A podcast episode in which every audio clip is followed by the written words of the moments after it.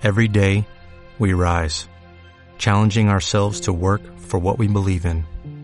At U.S. Border Patrol, protecting our borders is more than a job, it's a calling. Agents answer the call, working together to keep our country and communities safe. If you're ready for a new mission, join U.S. Border Patrol and go beyond.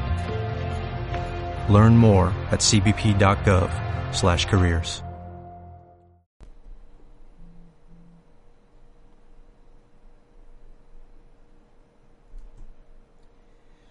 Con un talento ordinario y una perseverancia extraordinaria lo puedes conseguir todo. Buxton Thomas Fowell. Don't concentrate on the finger or you will miss all that heavenly glory.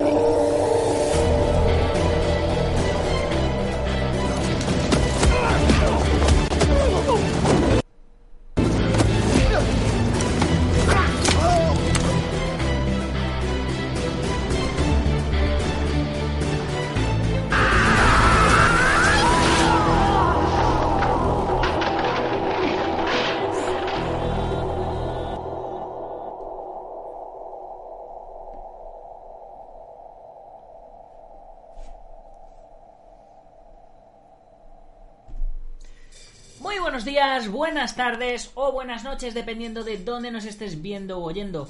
Soy Nacho Serapio, fundador de Dragon.es, Dragon terminado en Z, y te doy la bienvenida a una nueva edición de Dragon Magazine, tu programa de artes marciales y deportes de contacto. Hoy es lunes 13 7 del mes 7 de 2020. Y vamos por nuestro programa 816. 816 programas. Esto me parece una puta locura. En fin, Daniel Ramírez, buenas noches ahí en la pole, como siempre. El primero, el primero en saludar. Y bueno, eh, nuestro programa de hoy, como siempre, se lo tengo que dedicar a alguien. ¿Y a quién se lo voy a dedicar? Pues a todos aquellos que hace apenas unos años veían súper lejos aquello de que un español pudiera volver a estar en UFC. Y me refiero, por supuesto, a después de Alberto Cerro León en UFC 2. Eh, que si vi UFC 251, pues no, no vi UFC 251, sé algunas victorias, sé algunas derrotas, así que no me hagas spoiler. Voy a ver si mañana me traigo a Luis Gutiérrez o me traigo a Álvaro Colmenero o me traigo al matador y ellos hacen un buen comentario de, UFC sin que sin que me pues eso que me dé tiempo a mí hacer a verlo para que no me hagan el spoiler. Y bueno pues así comentamos un poquito con ellos. Eh, bueno hoy de todas maneras tengo un montonazo de noticias. Tengo una pila de noticias ya sabéis como todos los lunes me vienen un montón de emails con un montón de cosas interesantes y otras pues más, más divertidas. Eh, como veis, eh, lo que les decía, no solo hemos conseguido que Wasabi y Abner Lloveras estuvieran ya hace unos años, sino que actualmente tenemos al guapo y también tenemos a Joel Álvarez, que pelea este próximo fin de semana en Fight Island. Las puertas están abiertas para todos aquellos que queríais. Igual que Teo García ha hecho con el cine de acción, con, con su peli extremo de Netflix. Ahora ya vamos a ir todos de cabeza. Ya sabéis que yo ya estoy eh, liado, me he liado la manta a la cabeza ya con nuestro proyectito de peli, con Marín y yo. Ya sabéis que es algo humilde, pero eh, no por ello menos, menos importante. Ya sabéis que os tenéis que unir eh, o podéis intentar uniros. eh, a ver si, si encuentro por aquí el, el enlace. Vamos a, vamos a hacer un poco de, de publicidad meta, como se, como se suele decir. Eh, si os metéis dentro de, dentro de nuestro canal de YouTube, aquí tenéis eh, al lado del botón de suscribirse. Este, yo, como estoy metido como yo mismo, tengo el de personalizar el canal, pero al lado tenéis un botón que dice unirse. Y si os unís, os da las varias opciones que hay. Podéis eh, suscribiros por 1,99 y tenéis el preestreno online. podéis eh, suscribiros por 6.99 y tenéis el preestreno, el estreno presencial en persona en Madrid cuando rode, cuando la, la vayamos a estrenar. Tenemos el Vívelo con nosotros que vale 14.99 y aparte del estreno, aparte digital, presencial, estar con los actores y demás, también vais a tener acceso a bueno, vais a tener una camiseta de, la peli eh, que van a ser limitadas y eh, vais a poder ver todos los vídeos que estamos subiendo del día a día de, de cómo estamos preparando esto. Luego también tenéis la opción de AT patrocinador, que son 24.99 y si tienes un negocio, una empresa, etcétera, pues te ayudaremos a moverla. Y luego tienes la de AT productor, que son 50 pavitos al mes, es ya más, pero eh, ya estás metido de, lleno en la producción. Si eres actor, pues tendrás un cameito. Si eres especialista, tendrás una peleita. Si eres eh, mm, fotógrafo dire de foto, pues podrás hacer la foto fija o la foto de la peli. En fin, eh, vas a estar metido en el ajo, pero vamos, de lleno. Ya tenemos subidas eh, un montón de cositas tenemos eh, el unboxing de cámaras del gimbal, hemos algunos test con las cámaras, eh, aquí te, testeando con móviles que graban en 4K, que vamos a, a, va a haber una parte de la peli que va a ser eh, grabada con móviles en 4K porque tiene su explicación en la trama. No os voy a, no os voy a adelantar nada más. El que, el que quiera saber más, pues ya sabéis, os metéis hacéis vuestra aportación y os vais enterando de todo. Y así además nos ayudáis. Eh, vais ya cogiendo vuestro, vuestra preentrada, vuestra reserva. Y mira, pues dos pavitos al mes que no son nada para vosotros, a nosotros pues nos pueden ayudar a que el rodaje sea más, más cómodo y más y más agradable, que podamos tener a nuestros actores y a nuestros especialistas en unas mejores condiciones, que pagarles la gasolina, pagarles los bocadillos, como digo siempre, y todas estas cosas, ¿no? Eh, no, no, pretendemos hacernos ricos con, con, este proyecto de peli, pretendemos pasárnoslo muy, muy bien. Y bueno, ya sabéis que tenéis el vídeo el vídeo de, de introducción, eh, le tenéis también por aquí, no me acuerdo, no me acuerdo dónde, eh, pero bueno, normalmente sale, sale por aquí en inicio. A ver si le veo por aquí. Vídeos. Aquí le tenéis. El de vamos a rodar una película. Aquí en este vídeo os explicamos todo lo que, lo que os he contado, pero mejor, con imágenes. Bueno, pues una vez hecha la publicidad que hace todo esto sostenible, como digo, bueno, realmente lo que, lo que la hace todo esto sostenible es que os suscribáis a la comunidad Dragon, que ya sabéis que es una especie de Netflix de las artes marciales. Estos son los tres últimos cursos que, que hemos sacado, de Iaido Kenjitsu, de Monitor de Artes Marciales y el de Tai Chi Shinji, ¿vale? Este se me ha colado aquí porque esta, es, esta lección no tenía que estar aquí, tenía que estar ahí dentro, pero bueno son las cosas del directo. Ahora lo, ahora lo apañamos cuando, cuando acabemos el programa. En fin, que ya he hecho que ya he hecho mucho spam por hoy. Vamos a ir ya, vamos a empezar ya directamente con la con la chicha, si os parece.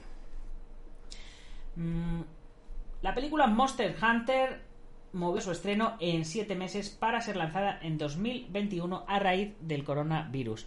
La peli de Monster Hunter es una peli de Mila Jovovich, que ya sabéis que es eh, la de Resident Evil, modelo reciclada en, en, en, actriz de acción, pero modelo reciclada con eh, amplia experiencia en capoeira. Es una, es una crack de la capoeira, hace, hace casi todas sus peleitas y tal.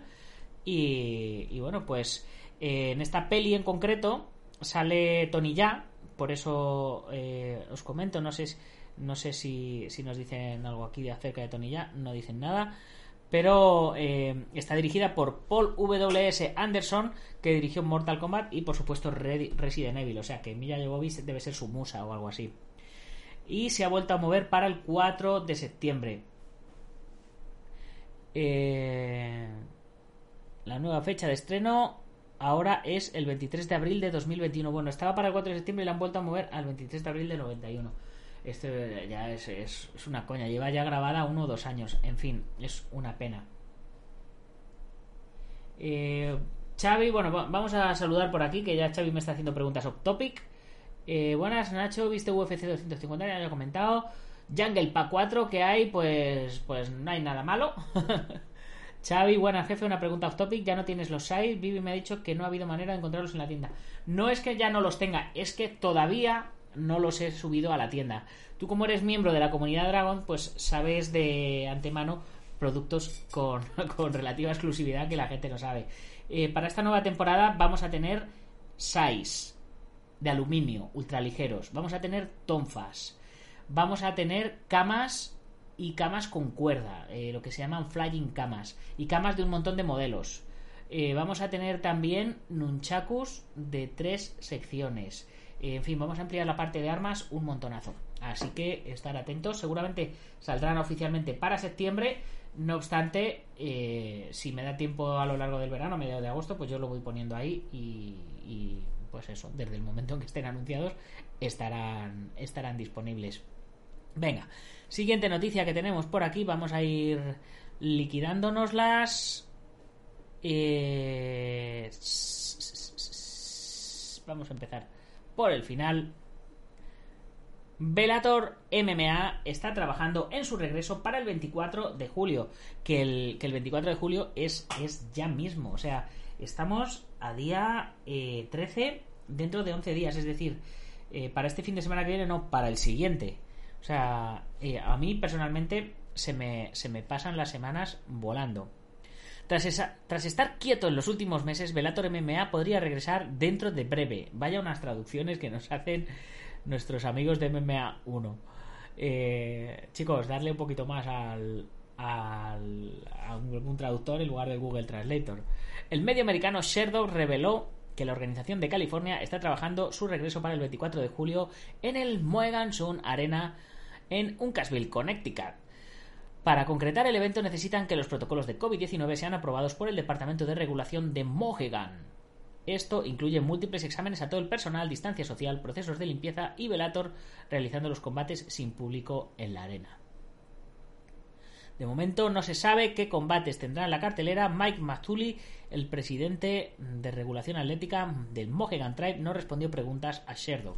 En los últimos meses, diversos reportes informan que Velator realizaría su primer evento tras la pandemia del COVID-19 en un estudio de televisión en California de Paramount o Viacom.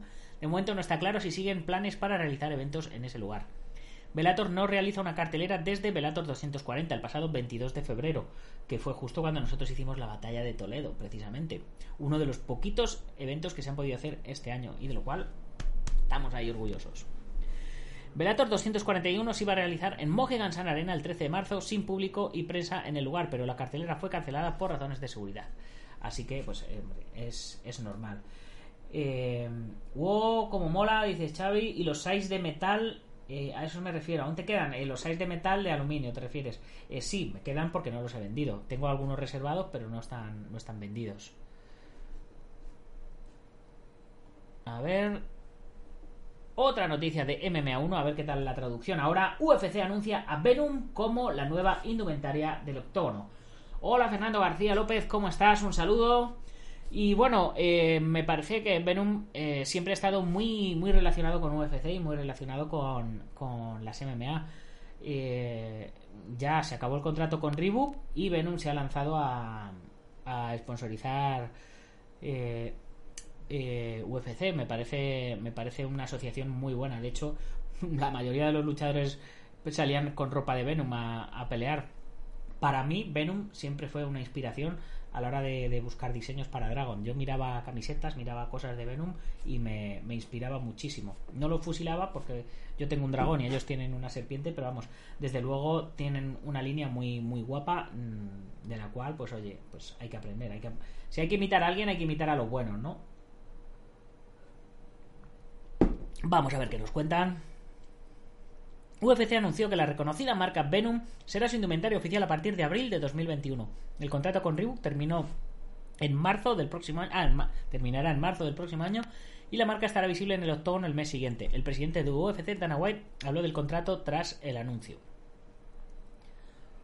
Estamos entusiasmados de que Venom sea nuestra indumentaria global y socio. Venom es una marca icónica de los deportes de combate y conocemos la necesidad de los atletas de las MMA. Francis Dupois y su equipo de Venom tienen el conocimiento necesario y la experiencia para producir UFC Fight Kits e indumentaria, y nosotros estamos mirando colaborar con ellos en la próxima evolución de los equipos. Nosotros apreciamos la alianza con Reebok en los últimos seis años. Fue un acuerdo innovador que elevó nuestras dos marcas. Nos complace que Reebok continúe con nosotros como nuestro proveedor oficial de calzado de UFC hasta 2021. Francis Dupois, el fundador y CEO, se pronunció tras la alianza y declaró lo siguiente: unirse a UFC como su socio oficial de vestimenta y socio de indumentaria significa mucho para el equipo de Venom. Venom es una marca que ha crecido junto con el deporte de las MMA a medida que ha crecido la popularidad en todo el mundo. Cierto y gran verdad. Estamos orgullosos y agradecidos, ya que este acuerdo significa el éxito de nuestro viaje en los últimos 15 años. En Venom estamos encantados de escribir el próximo capítulo de nuestra historia.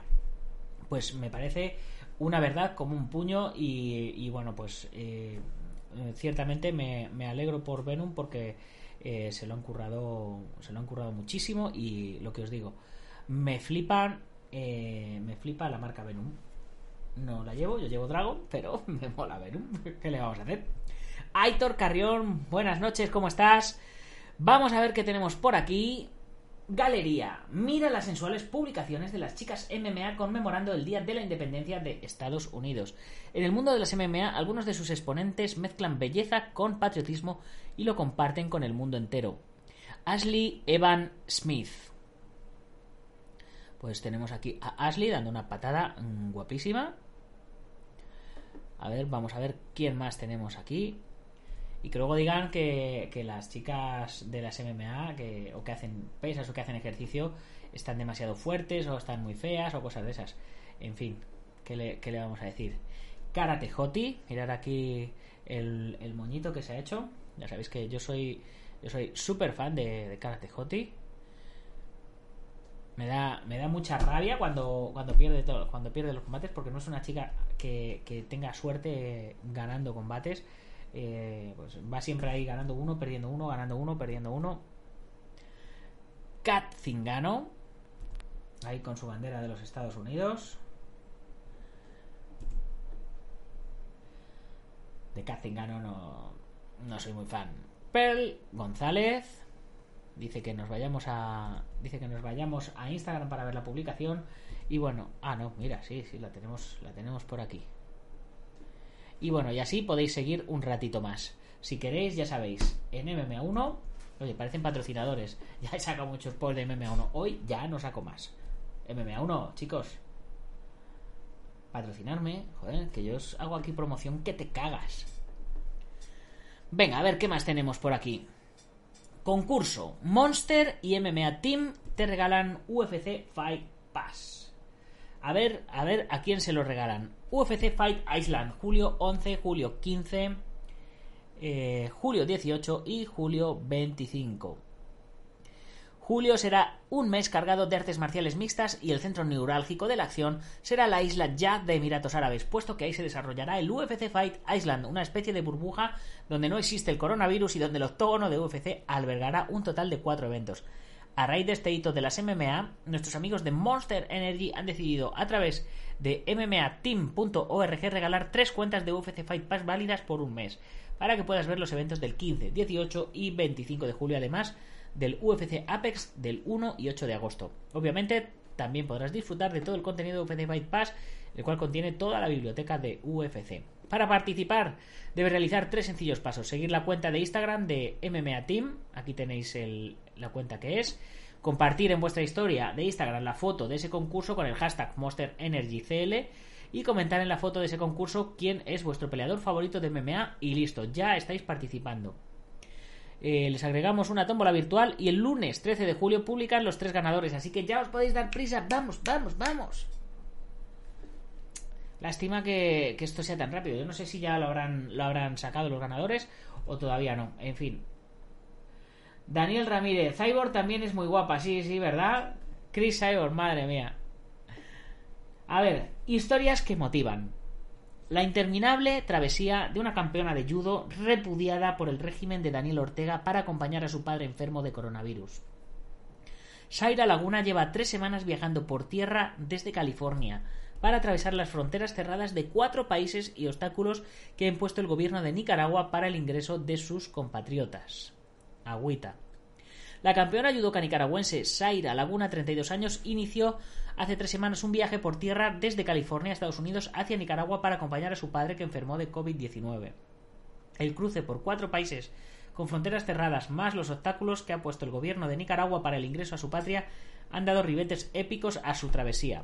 Laguna fue dos veces campeona de Centroamérica de judo y cinco veces campeona panamericana de sambo, una modalidad de artes marciales de origen ruso. En 2017, escogida como la mejor atleta amateur del año en Nicaragua por el Comité Olímpico de allí y la Asociación de Cronistas Deportivos de Nicaragua. La atleta se encontraba este jueves varada en la frontera sur de Guatemala junto a otros 43 nicaragüenses, la mayoría inmigrantes que han perdido sus trabajos a consecuencia de la pandemia y se han unido en el camino buscando cómo regresar a Nicaragua. La historia de esta odisea comienza en Acapulco, en México, en julio de 2018 cuando Zaira Laguna subió al podium a recibir su medalla de oro como campeona panamericana de sambo, con un cartel que decía De lo más profundo de mi corazón dedico esta medalla a mi Jesús y a todas las personas que han muerto en mi país. En esos días el régimen de Daniel Ortega ejecutaba una sangrienta ola represiva para desmontar la rebelión ciudadana que inició en abril y que finalmente se saldó ese año con la muerte de más de 300 personas, más de mil presos políticos y el exilio de más de 100.000 nicaragüenses. Buah, menuda, menuda movida, menuda movida. Bueno, pues yo no sé si, ojalá, ojalá que llegue, que llegue esta chica para pues eso, que llegue a, conseguir llegar, llegar, por lo menos a ver a su papá vivo sería sería una pena que no lo consiguiera porque después del curro que se está pegando en fin pero claro es que es, es que está, está, está muy muy loco el mundo con, con esto en fin el arte de saber caer y cómo aplicar el ukemi del judo a la vida personal y profesional es nuestro siguiente artículo, que viene muy bien para todo este tema, pues mira, pues como le ha pasado a esta chica y como nos está pasando a muchos con, con esto de, del coronavirus. A ver qué nos dice aquí. Impúlsanos. Bien. ¿No sabes lo que es un Ukemi? Bienvenido al club. Yo tampoco lo sabía hasta que me puse a estudiar e investigar para escribir este artículo. Nos dice el articulista. Bien. Se trata de un término utilizado en las artes marciales que hace referencia a las diferentes maneras de caer con el menor riesgo posible para el individuo. Ukemi proviene de la unión de Ukeru, recibir, y mi cuerpo. Bien, realmente Ukeru significa desplazamiento, no significa recibir.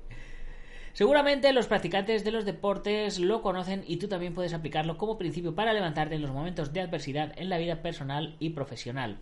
¿Cómo aprender a caer frente a los golpes de la vida? Las caídas en la vida son inevitables, siempre nos acompañan en todas las etapas. De un espíritu estoico, fuerte, decidido e íntegro podremos salir mejor parados con menor impacto. Ukemi es uno de los pilares del aprendizaje del judo. Los expertos en la materia indican que saber caer correctamente es importante para poder efectuar el impacto sin dolor. Si aplicamos este principio a la vida, podemos prepararnos e incluso anticipar el impacto de las caídas a partir de un trabajo interno de fortalecimiento de la autoconfianza, la autodisciplina y el autoconocimiento como base principal. La autoconfianza es la habilidad de saber que cada experiencia que atravesamos es por algo, tiene un fin y un sentido en nuestro camino de desarrollo. La autodisciplina se enfoca en la constancia, en el propósito, en continuar, practicar, caerte y levantarte. Forman parte de la maestría a la que arribas a partir de la recurrencia de la experiencia que irás dominando en la base de la experiencia y la práctica. Mejorar las caídas. Las personas que han experimentado grandes fracasos, como yo, duelos y pérdidas de distinto tipo, como yo, lo saben. El pozo es tan profundo en esos momentos que, ante una eventual situación que pueda ser parecida, se observará una notable mejora en la actitud y la forma en que se transitará ese momento, porque ya se vivió la experiencia previa. Quizás no se puede evitar la contundencia del hecho, aunque sí la manera de actuar y de accionar, en vez de, reaccionar, lo que te colocaría en una posición rígida y tensa, y esto provoca más dolor y sufrimiento. Fernando García, dices, dominar los ukemis no resulta nada fácil, es curioso que ciertas artes marciales no los trabajen. Pues pues sí, yo realmente me pongo a pensar y no tengo claro que arte marcial realmente no trabajo en ukemi. En todas las artes marciales que conozco, creo que lo primero que te enseñan es a caer. Eh, como siempre se suele decir, antes de caminar hay que aprender a gatear y antes de gatear hay que aprender a caer. Eh, pues me parece una me parece una filosofía de vida eh, brutal. Yo he tenido dos o tres grandes caídas en, mi vida, por ejemplo, la independientemente de las roturas sentimentales y emocionales, que esas las hemos tenido todos, ¿vale? Eh, tuve una bastante gorda cuando eh, iba a hacer la peli de Juan Hombre y al final el inversor que iba a poner la pasta resultó que no puso la pasta y, bueno pues tuve que tuve que alejarme de, él y, seguir con mi vida viendo que aquello no salía.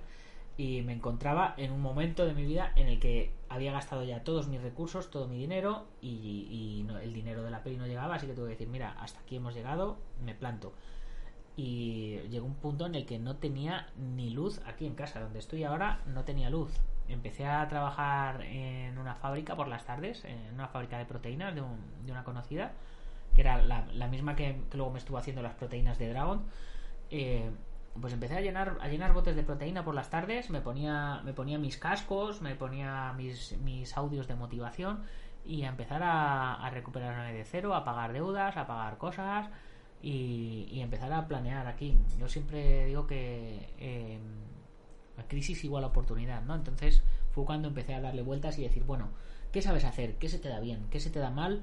¿En qué eres bueno? ¿Qué te gusta hacer? Y empecé a darle vueltas a todo y, coño, eres bueno en diseño, eres bueno en comunicación, en marketing, eres bueno en artes marciales, y además todo eso te gusta y, todo eso pues me llevó a aquí si no hubiera pasado todo aquello hoy día no estaría aquí con vosotros haciendo este podcast a lo mejor estaba en Hollywood o estaba en, ahí endrogado por la vida uno, nunca sabe no pero desde luego hoy no, estaría aquí.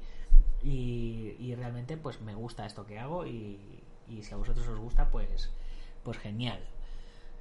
Otro golpe fuerte, cuando me estuve recuperando eso y empecé con, con Dragon, bueno, miento, miento. Antes de empezar con Dragon, eh, cuando, cuando dejé lo de la productora, eh, entré a trabajar en un canal de televisión, eh, entré como socio, como inversor. yo aportaba mi trabajo, aportaba mis contactos, aportaba una serie de cosas y, y, conseguí unas pocas acciones de, de, una televisión local en Madrid, de Playocio Televisión, y estuve de subdirector allí, llevando la continuidad de todos los canales, haciendo biblias de producción, produciendo programas, produciendo contenidos, llevando, eh, bueno, aprendí un montón, pero eh, el, canal no estuvo bien gestionado por mis socios y al final se fue a pique, me bajé del barco y ahí ya sí fue cuando cuando volví a cuando cuando entré en la, en la empresa de proteínas y ya hice Dragon y fue, fue jodido porque eran dos hostias casi seguidas. O sea, una hostia, ¡pum! Me, levanté, me rehice y me llevé otra fina, fina filipina. En fin, Fernando, artes marciales, eh, por ejemplo, taekwondo no suelen enseñarse, al menos al principio, artes marciales como judo, jiu-jitsu, yaguara-jitsu, enseñan desde el... Es, que... Eh, yo diría que en taekwondo sí suelen enseñarse.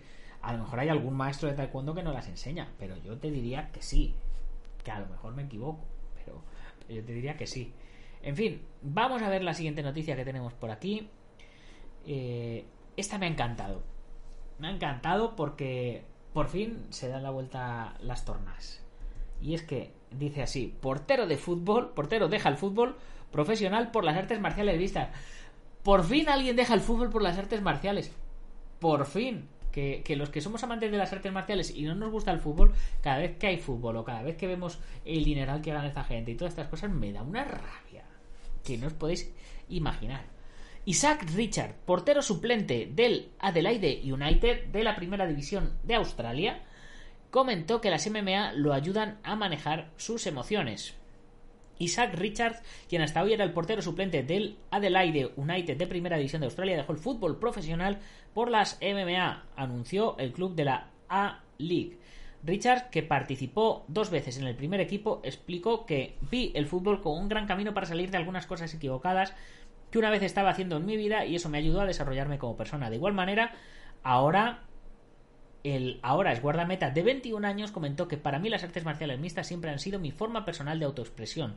Me ayudan a comprender y manejar mis emociones. Estoy emocionado de salir de mi zona de confort y espero dedicar mi vida a mi verdadera pasión, las artes marciales mixtas. Por su parte, el director de fútbol de la Adelaide, Bruce Jett, respetó y apoyó la decisión de Richard. No todos los días un jugador entra a tu oficina y te dice que quiere intentar convertirse en luchador de MMA, comentó el ex delantero de Australia. En nombre de todos en Adelaide Unai, quiero agradecer a Isaac por su honestidad y su tiempo en el club. Todos sinceramente le deseamos lo mejor para su futuro, agregó el directivo. muy fuerte, muy fuerte dejar el fútbol. Dios mío, te van a llamar sacrílego. Esto te pasa en España y te excomulgan. Bueno, y, y como estábamos hablando... Ay, como estábamos hablando hoy mucho de UFC, de UFC Iceland y todas estas cosas, vamos a ver cómo es la famosa isla donde UFC debutó este sábado pasado. Aquí esta noticia era de antes de que debutara, ya la veréis todos, pero bueno. La promotora de MMA realiza su primer evento en el exótico lugar de Abu Dhabi. Será el marco de UFC 251 donde Kamaru Usman se enfrenta a Jorge Masvidal. Eh, todo dado para que sea una gran noche. Y lo fue. Fijaros qué, sitio más, más idílico, ¿verdad? Palmeras, sol, playas, sombrillas y una jaula de MMA. Esto sería un poco como el, parque de atracciones de, de cualquiera de nosotros, ¿no? En plena pandemia y con confinamiento absoluto, UFC quería volver de cualquier forma, incluso se analizó la posibilidad de comprar una isla alejada de todo para poder trasladar a, a los peleadores y realizar los eventos, por supuesto, sin público. Allí, si bien el plan no se dio de esta forma, la promotora más importante de artes marciales mixtas finalmente confirmó que tendrá cuatro noches en la isla de Jazz, ubicada en Abu Dhabi. Bueno, esto ya os lo hemos contado. El combate original iba a ser entre el nigeriano, hoy campeón del Welter, y Gilbert Burns. Sin embargo, este último dio positivo en coronavirus, al, igual que su hermano Herbert y su entrenador Greg Jones, por lo que no pudieron viajar a la isla. Días más tarde, Masvidal apareció para salvar la noche. El calendario de esta exótica idea empieza con o empezó con UFC 251 el sábado y continuará con tres eventos Fight Night que se llevarán a cabo el miércoles 15, sábado 18 y sábado 25 del mismo mes. Y bueno, pues eh, ya habéis visto cómo es el, el Fight Island, ya veis eh, los careos y, y bueno, supongo que algunos ya sabéis cómo, cómo, cómo fue la cosa. Fernando, dice Fernando García, Rob Kaman jugó al fútbol de joven en el Ajax y lo dejó para pasarse al kickboxing. Mira, pues no lo sabía. Si es que Rob era un crack también. ¿Qué, ¿Qué, te voy a decir que tú no sepas de Rob Kaman? Si sabes más que yo. Aquí, noticia, noticia de cine. Eh, el otro día fui a ver, por fin, fui al cine, ya después de la pandemia, y vi la última peli de Vin Diesel, Bloodshot, porque es que no hay estrenos. Y otro estreno que esperaba con gran ansia era el de Mulan. Eh, porque eh, sale Sansi G y sale creo que Donnie Yen y bueno ya hemos hablado mucho de ello Aquí dice, más problemas para Disney y Mulan. Este es el motivo por el que esta película está siendo boicoteada. Con retrasos, cancelaciones y boicot, el nuevo live action del estudio se enfrenta a un escenario bastante hostil. Me da igual los boicot que queráis hacerle. Yo voy a ir al cine a ver Mulan. No vi Mulan, la peli de dibujos animados, así que conozco la historia más o menos por encima y, voy a ir a verla sin spoilers, porque supongo que, aparte de que la chica, que es Mulan, que va, de chico, va tal, pues no, no, sé mucho más de la historia, entonces me lo voy a pasar como un enano. Me voy a comprar un cubo de palomitas que me voy a saltar la dieta, pero vamos, a, como si fuera un salto, un salto de altura. Durante los últimos días, Boicot Mulan ha estado de moda en Tailandia gracias a una horda de usuarios que se hicieron presentes en Twitter. El hashtag representa la solidaridad de los ciudadanos con las protestas de Hong Kong y especialmente a la oposición hacia los comentarios hechos por la actriz de Mulan, Liu Jifei. Había mostrado su, que había mostrado su apoyo hacia la fuerza policial de Hong Kong.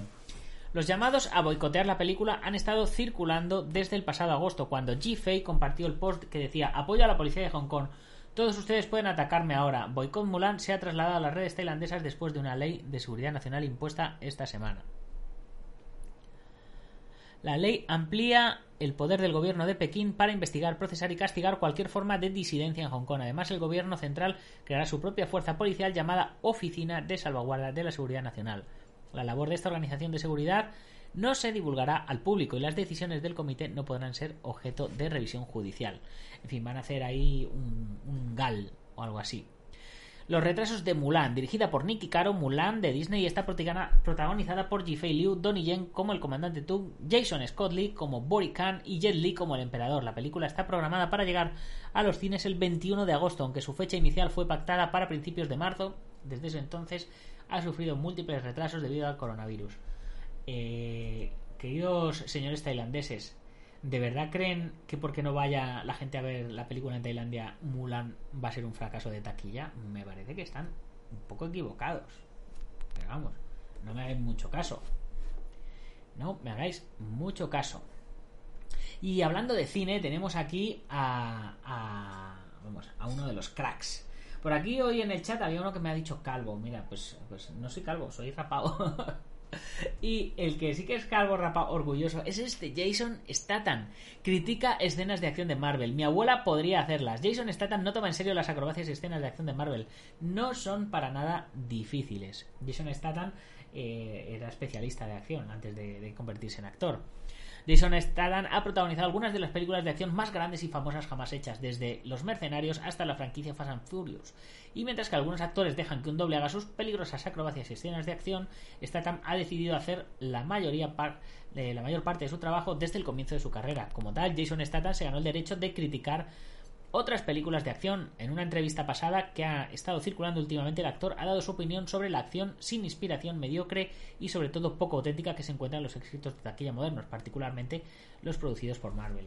Vale, eh, soy súper fan de Jason Statham, pero vamos, pensar que la acción de Marvel no va a ser fantástica es haberte equivocado de, película. O sea, si quieres ver una acción no fantástica, vete a ver la peli de, de Jason Statham, quizás, pero no te vayas a ver superhéroes.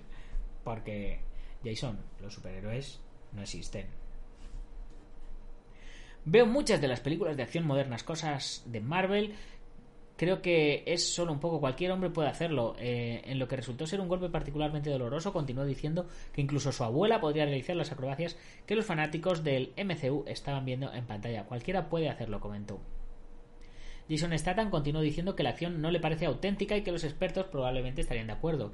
Yo estoy de acuerdo, pero es que no tiene que ser auténtica, tiene que ser una acción de acorde a la historia.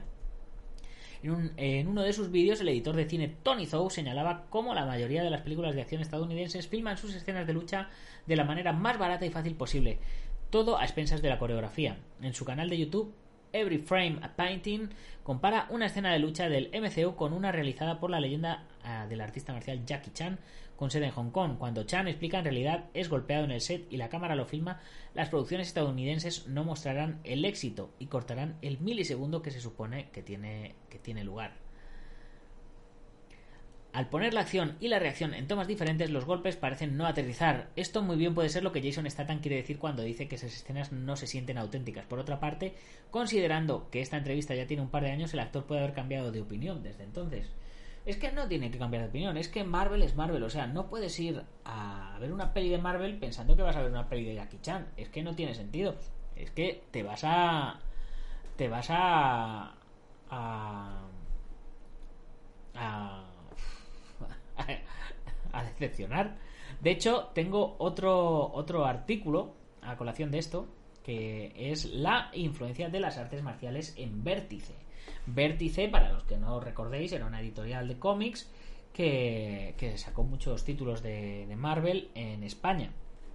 Eh, una parte negativa para los lectores de cómic Vértice del 74 fue que, dada la falta de previsión de la editorial, las repentinas apariciones y desapariciones de ciertos títulos sin ninguna razón aparente causaban el desconcierto de un colectivo ávido de nuevas aventuras de los personajes de Marvel, sobre todo en casos como los del Capitán Marvel o Dan Defensor, que era Daredevil, cuyo segundo volumen solo duró cinco números, publicados entre el 74 y 75, cabeceras que fueron canceladas sin previo aviso para agrupar las aventuras de ambos héroes dentro del segundo volumen genérica de Héroes Marvel. Dado que en Vértice parecían estar cansándose de tener que cerrar algunas colecciones al no disponer de suficiente material original para mantenerlas a flote, la idea de agrupar las aventuras de diferentes personajes en una sola cabecera parecía la solución más plausible, que es el motivo por el que segundos volúmenes de títulos como el mencionado en el párrafo anterior o superhéroes era una compra necesaria para todos aquellos seguidores que se hubieran quedado con ganas de más aventuras de sus personajes favoritos. Y a ver, ¿qué tenemos más por aquí? En este panorama editorial, Vértice tuvo que vivir en la, en la, década de los 70, mientras que en la parte oriental del mundo las artes marciales habían logrado cobrar una fama internacional, algo que en Estados Unidos se notó gracias a las pelis de Bruce Lee y la serie de televisión Kung Fu. Dos productos que también contaron con muchos adeptos en nuestro país. La fiebre de las artes marciales setenteras propició que las librerías dieran prioridad a este género de publicaciones. Por tanto, Vértice acogió de buen grado el material correspondiente a dos nuevas series americanas. Eh, The Hands of Shang-Chi, Master of Kung Fu y The Deadly Hands of Kung Fu. en la que se daba prioridad gráfica al nombre del arte marcial en el título de la cabecera, tal y como se puede ver en la imagen que os estoy enseñando. También sacaron la de Iron Fist, puño de hierro, y luego la de Héroes de alquiler, Iron Fist con, con Powerman. Eh, sin embargo, la fusión de cabeceras de la que hemos hablado, bueno, bla, bla, bla, bla, bla. Aventuras de personajes como Sanchi, Los Hijos del Tigre o Puño de Hierro, magistralmente llevadas a cabo por grandes autores como Steve Engelhardt, Jim Starlin, Paul Gulazi o George Pérez, colocaron dicha cabecera en uno de los títulos más esperados para los lectores de Vértice. Como anécdota curiosa, merece la pena mencionar que los dos primeros ejemplares de dicha cabecera publicaron la misma historia de Sanchi, originalmente aparecida en la colección americana Special Marvel Edition. ¿Y todo esto a qué viene a cuento? Pues viene a cuento de que se está preparando la peli de Sanchi, la leyenda de los diez anillos. Y como curiosidad, que ya os he contado alguna vez, mi maestro Juan Hombre, fundador del estilo Taishin Do Kempo, eh, originalmente el estilo Taishin Do Kempo se llamaba Senchipai Kempo o Senchipai Kung Fu. Eh, primero fue Senchipai Kung Fu, luego cambió lo de Kung Fu a Kempo y luego ya lo, lo japonizó todo y ya no fue Senchipai, fue, fue Taishin Do que Sanchi es un ideograma del I Ching que significa progreso y elevación constante. Y bueno, pues están haciendo la peli, ya os lo he comentado alguna vez, y todo esto venía a cuento pues de la peli, de la peli que están, que están haciendo. ¿Qué dice Fernando? Jason Statham es un actor que a nivel marcial me convence. Creo que sus mejores coreografías han sido diseñadas por Corey Yuen, uno de los miembros de las siete pequeñas fortunas. No estoy seguro de quién le hace las coreografías, pero realmente Jason Statham se ve que sabe se ve que sabe lo que hace cuando, cuando trabaja sus coreos en pantalla y es un tío que tiene un montón de carisma. Y a mí me, me flipa me flipa muchísimo. Y a ver qué más noticias tenemos por aquí. Ah, esto, esto es una pena. Pena de. Es una pena, valga la redundancia. Pena de cárcel y latigazos para una pareja de kickboxing iraní por unas fotos besándose en Instagram. Es que tienen cojones. Irán castiga con 16 años de cárcel y 74 latigazos la publicación de unas imágenes de familia en Instagram, contenidos obscenos y vulgares. Seyed Haman Moishirazi, conocido como Picasso Moin, un ex campeón mundial de kickboxing profesional, entrenador y empresario de gimnasios con 589.000 seguidores en Instagram y ella, Sabnam Sakori Saoki, una influencer con 878.000 seguidores, forman una de las parejas más célebres de Irán. Ahmad ha pedido en sus redes la igualdad entre los sexos en la República Islámica de Irán, donde la mujer es considerada inferior al hombre y sometida a un estricto control familiar, como denuncia Amnistía Internacional. Ahora ha llegado el golpe más duro que han recibido esta pareja iraní de campeones de kickboxing. En total, 16 años de prisión y 74 latigazos por nada, por publicar fotos besándose o por mostrar el rostro de una mujer sin velo. Han huido del país, lógicamente, que os den por culo. Si es que, si es que es lógico, o sea, eh, es que en qué, en qué año vivimos. Es que, y, luego no, entiendo cómo la gente puede creer en estos rollos de la yihad y todos estos rollos. Si es que, si es que son, es que son retrógrados. Anda que, que, que se vayan a vivir a otro sitio donde los, donde los dejen vivir bien y ser felices. Y bueno, llegamos a el titular de, de la, del programa de hoy. Joel Álvarez vuelve a competir en UFC. El trabajo duro vence al talento. El español Joel Álvarez volverá a competir en UFC el domingo 19 de julio. El asturiano tiene claro el camino al éxito. El trabajo duro es lo más importante. Al final, el trabajo duro vence al talento y no hay más. Y ese es el significado de Gambaru. Ya sabéis, cuando digo al final del programa Gambaru, pues es eso. El trabajo es lo importante. Al final del trabajo duro vence el talento. Y no hay más. No hay más. Verdad como puños. Joel, el fenómeno Álvarez, vuelve a encerrarse en el octágono a la búsqueda de nuevos éxitos. En esta entrevista facilitada por Dasson, el asturiano deja claro cuáles son sus puntos fuertes en la jaula. Borja Álvarez, entrenador, cuando estás centrado 100% en el trabajo que vas a hacer, de lo demás no te das ni cuenta de lo que estás haciendo o dónde te estás metiendo. Joel Álvarez, me veo muy bien porque me dedico a lo que me gusta, hago lo que me gusta y vivo de ello. Estoy encantado. Pues como yo, que no es más rico el que más tiene, sino el que menos necesita. Y si te levantas cada mañana pensando en que vas a trabajar en lo que te gusta, o sea, si te levantas cada mañana pensando que vas a hacer lo que te gusta, te levantas con otro ánimo, te levantas con otro con otro cuerpo. Pucha Asturias, le deseo las mejores victorias a Joel. Claro que sí, Fernando. Joel Álvarez dice, soy una persona fría, una persona muy templada y lo demuestro tanto en los momentos previos a la pelea como en la misma pelea peleando. No soy una persona que se deje llevar por las emociones ni las muestre mucho. Borja Álvarez dice, Joel es un peleador más maduro, los entrenamientos y todos los condicionantes que llevan un deporte como este, que tiene que ser bastante duro mentalmente, te hacen ir evolucionando no solo como luchador, sino también psicológicamente. Joel Álvarez dice, me gusta más mentalizar y trazar planes. Enrique Wasabi, que pone entre paréntesis ex luchador, y Enrique Wasabi puso en su Instagram, puso en su Instagram, por cojones el mundo deportivo me ha retirado porque no es luchador, es luchador, solo que ahora no tiene peleas. Si le dan su cash, él se mete a pelear. Dice, publicaba en su Instagram, WhatsApp, y dice, cuando el mundo deportivo te retira por cojones.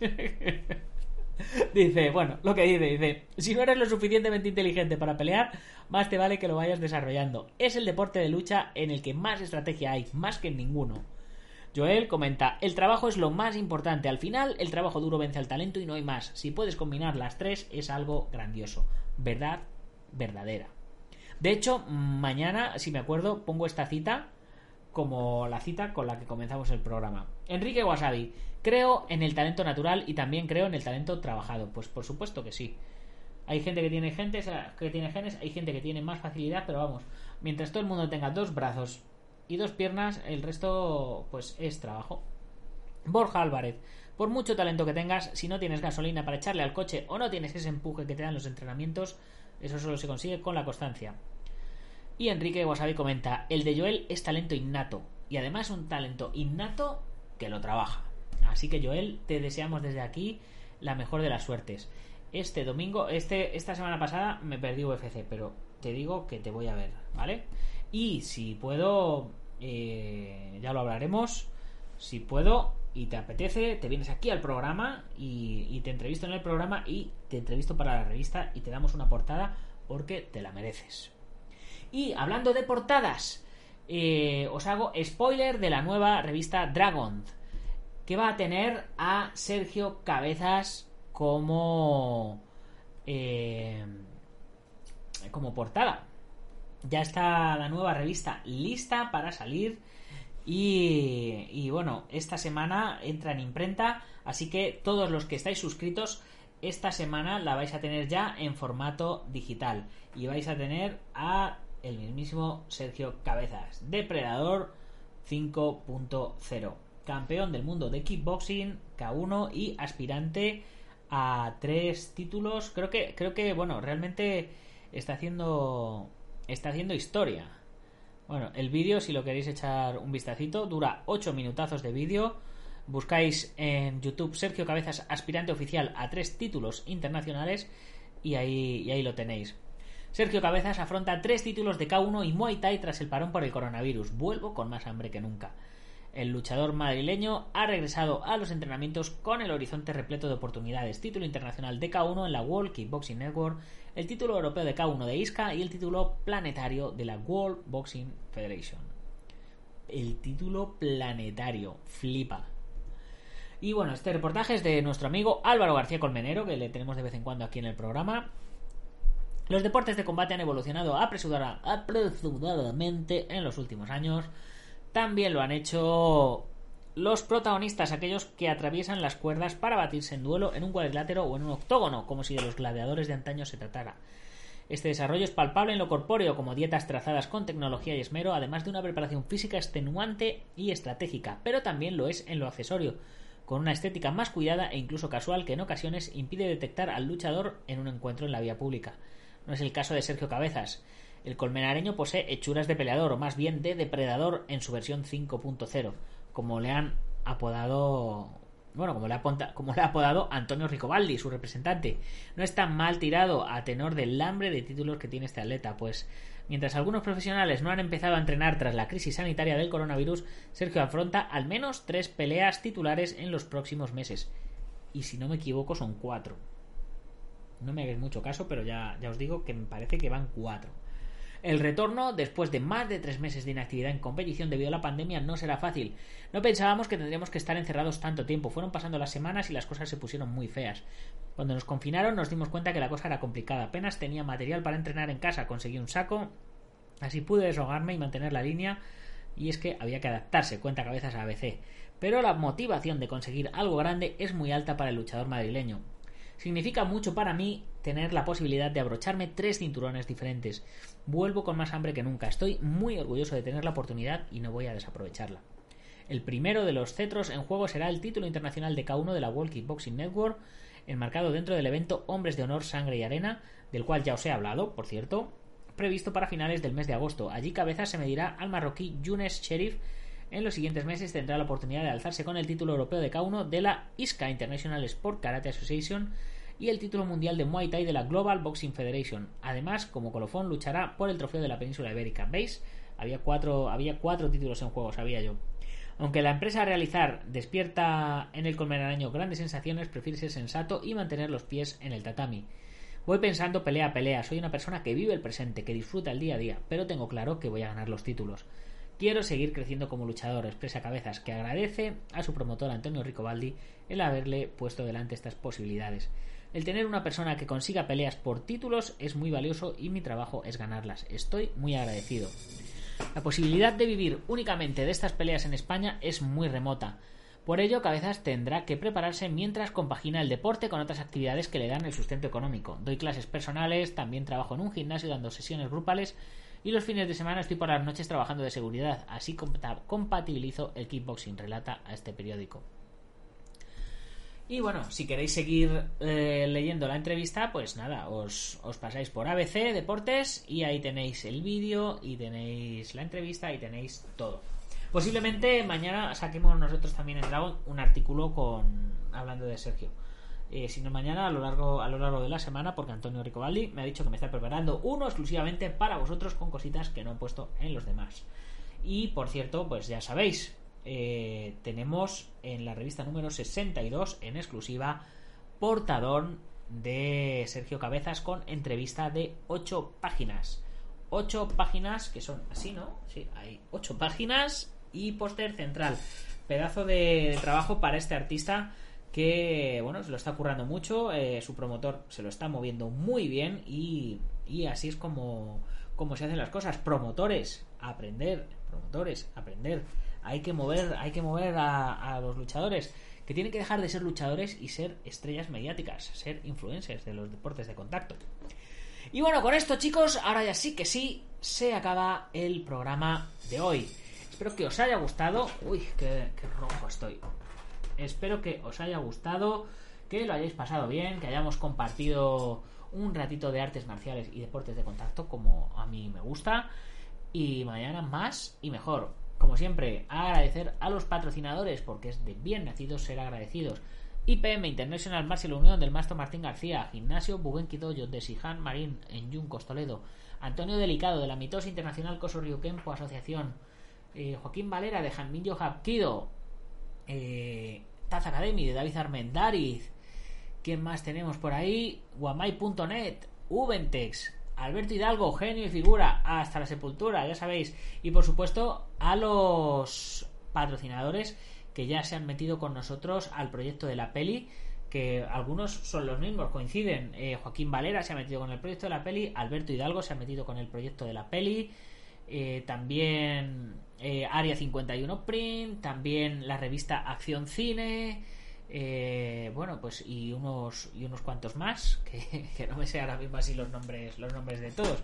Hay, hay patrocinadores de distintos niveles y pues eh, Xavi, por supuesto, que también le tenemos por aquí eh, y, y poquito más que decir, como digo siempre.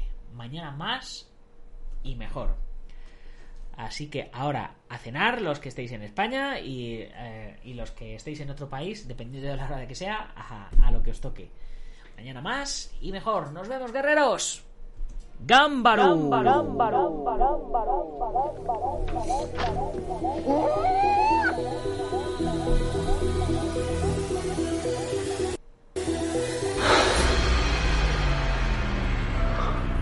Ya sé cómo fue.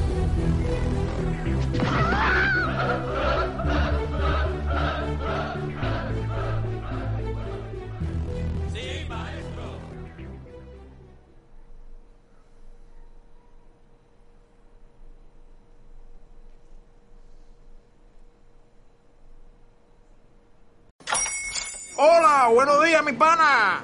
Buenos días, bienvenido a Sherwin Williams. ¡Ey! ¿Qué onda, compadre? ¿Qué onda? Ya tengo lista la pintura que ordenaste en el ProPlus app. Con más de 6.000 representantes en nuestras tiendas listos para atenderte en tu idioma y beneficios para contratistas que encontrarás en aliadopro.com. En Sherwin Williams somos el aliado del PRO.